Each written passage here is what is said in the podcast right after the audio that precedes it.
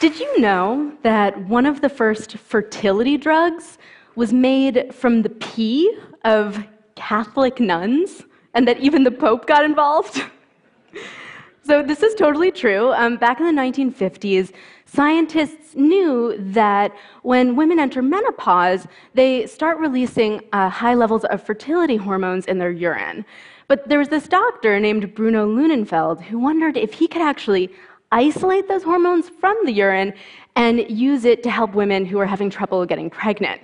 Obviously, the problem with this was that in order to test this idea, he needed a lot of pee from older women. and that is not an easy thing to find. So he and his colleagues got special permission from the Pope to collect gallons and gallons of urine from hundreds of older Catholic nuns. And in doing so, um, he actually isolated hormones that are still used to help women get pregnant today. Though now they can be synthesized in a lab and gallons of pee aren't necessary. So, why am I standing up here telling this wonderfully intellectual audience about nun pee? Well, um, I'm a science journalist and multimedia producer who has always been fascinated by gross stuff. So fascinated, in fact, that I started a weekly YouTube series called Gross Science, all about the slimy, smelly, creepy underbelly of nature, medicine, and technology. Now, I think most of us would agree that there's something a little gross about pee. You know, it's something that we don't really like to talk about, and we keep the act of doing it very private. But when Lunenfeld peered into the world of pee, he discovered something deeply helpful to humanity. And after a year and a half of making my show, I can tell you that very often when we explore the growth side of life, we find insights that we never would have thought we'd find, and we even often reveal beauty that we didn't think was there.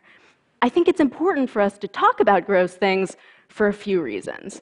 So, first of all, talking about gross stuff is a great tool for education, and it's an excellent way to preserve curiosity. To explain what I mean, why don't I tell you a little bit about what I was like as a child? So, I was what you might call a gross kid. In fact, my love of science itself began when my parents bought me a slime chemistry set and was then only enhanced by doing gross experiments in my sixth grade biology class. So we did things like we swabbed um, surfaces around our classroom and cultured the bacteria we'd collected, and we um, dissected owl pellets, which are like these balls of material that are undigested that owls barf up, and it's really kind of gross and awesome and cool. Now, the fact that I was obsessed with gross stuff as a kid is not so revolutionary. You know, lots of kids are really into gross things, like playing in dirt, or collecting beetles, or eating their boogers. and why is that? Well, I think really little kids are like little explorers. They just want to experience as much as they can and don't have any idea about like the relative acceptability of touching a ladybug versus a stink bug. They just want to understand how everything works and experience as much of life as they can, and that is pure curiosity. But then adults step in and we tell kids not to pick their noses and not to touch the slugs or toads or whatever else they find in the backyard, because those things are gross. Um, and we do that in part to keep kids safe, right? Like maybe picking your nose spreads germs, and maybe touching that toad will give you warts, even though I don't actually think that's true. You should feel free to touch as many toads as you want. um, so at a certain point, uh, when kids get a little bit older, there's this way that uh, engaging with gross stuff isn't just about curiosity, it's also about sort of finding out where the limits are, pushing the boundaries of what's okay. So, you know, lots of kids of a certain age will have burping competitions or competitions to see who can make the grossest face. And they do that in part because it's a little bit transgressive, right? But there's another layer to why we define stuff as gross. As humans, we've sort of um, extended the concept of disgust to morality. So, the psychologist Paul Rozin would say that many of the things we categorize as gross are things that remind us that we're just animals. These are things like um, bodily fluids and sex and physical abnormalities and death. And the idea that we're just animals can be really unsettling because it can be this reminder of our own mortality. And that can leave many of us with this like deep existential angst. um, so Rozin would say that there's this way in which disgust and the avoidance of gross things um, becomes not just a way to protect our bodies, it becomes a way to protect our souls.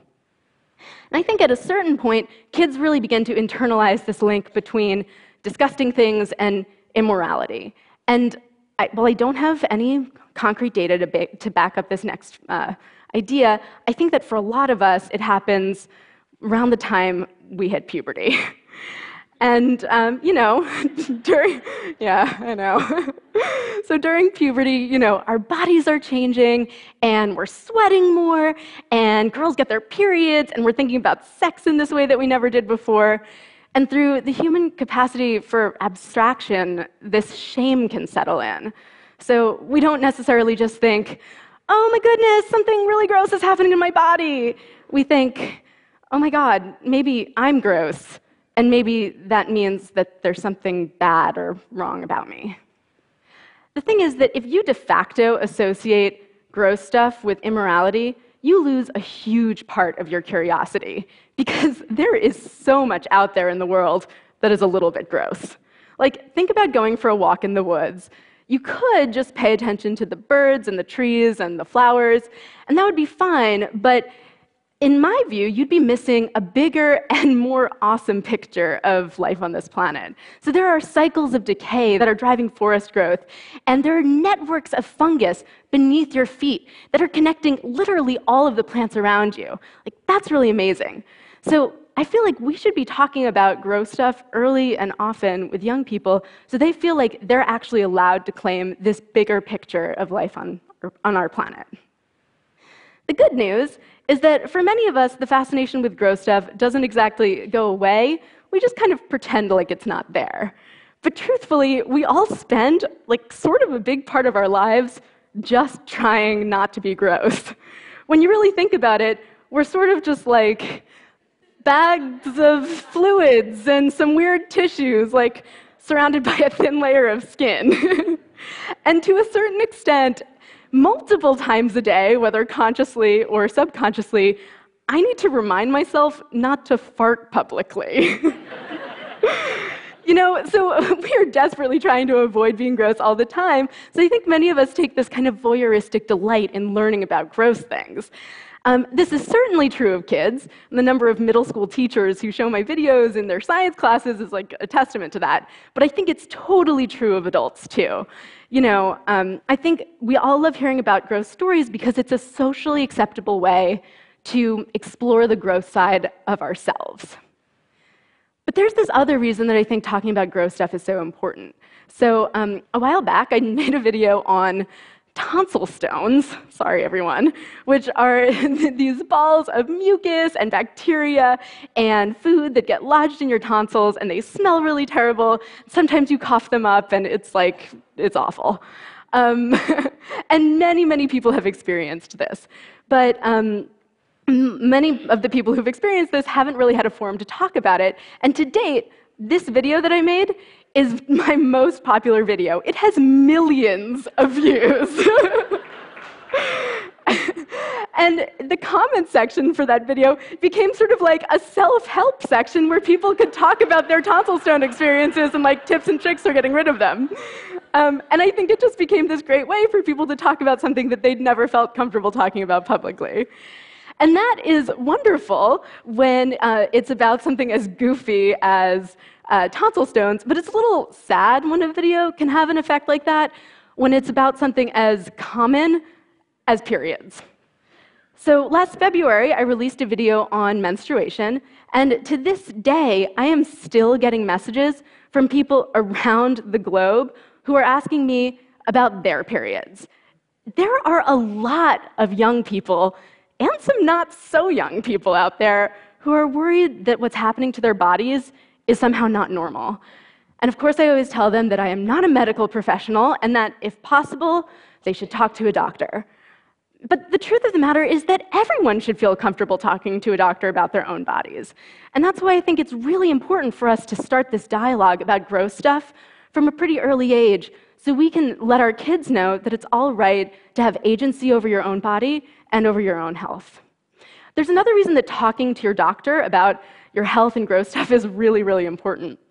Doctors and the scientific community can only address issues when they know there's something to address. So, one of the really interesting things I learned while making the video on periods is that I was talking to this one scientist who told me there's actually still a lot we don't know about, about periods. Like, there's a lot of basic research that still hasn't been done. And in part, that's just because there weren't a lot of scientists in the field who were women to ask questions about it. And it's also not a topic that women talk about publicly. So there's this gap in what we know just because no one was there to ask a question. There's one final reason that I think talking about gross stuff is so important. And that's because you just never know what you're going to find when you peel back all those layers of disgustingness.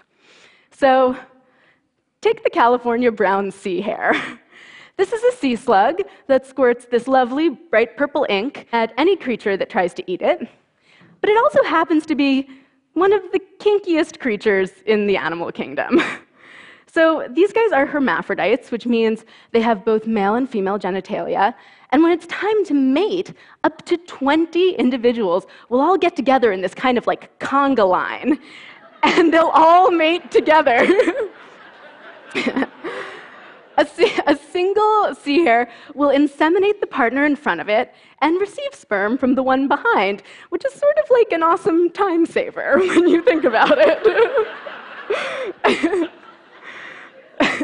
But if scientists had only like saw this and they were like, okay, we're just not going to touch that with a stick, they would have missed the bigger thing about sea hares that makes them really remarkable. So it turns out that these uh, sea hares have a small number of very large neurons, which makes them excellent to use in neuroscience research. And in fact, the scientist Eric Kandel used them in his research to understand how memories are stored. And you know what? He won a Nobel Prize for his work. So go out there and pick up beetles and play in dirt and ask questions and own your fascination with gross stuff and don't be ashamed of it because you never know what you're going to find. And as I say at the end of all my videos, ew. Thank you.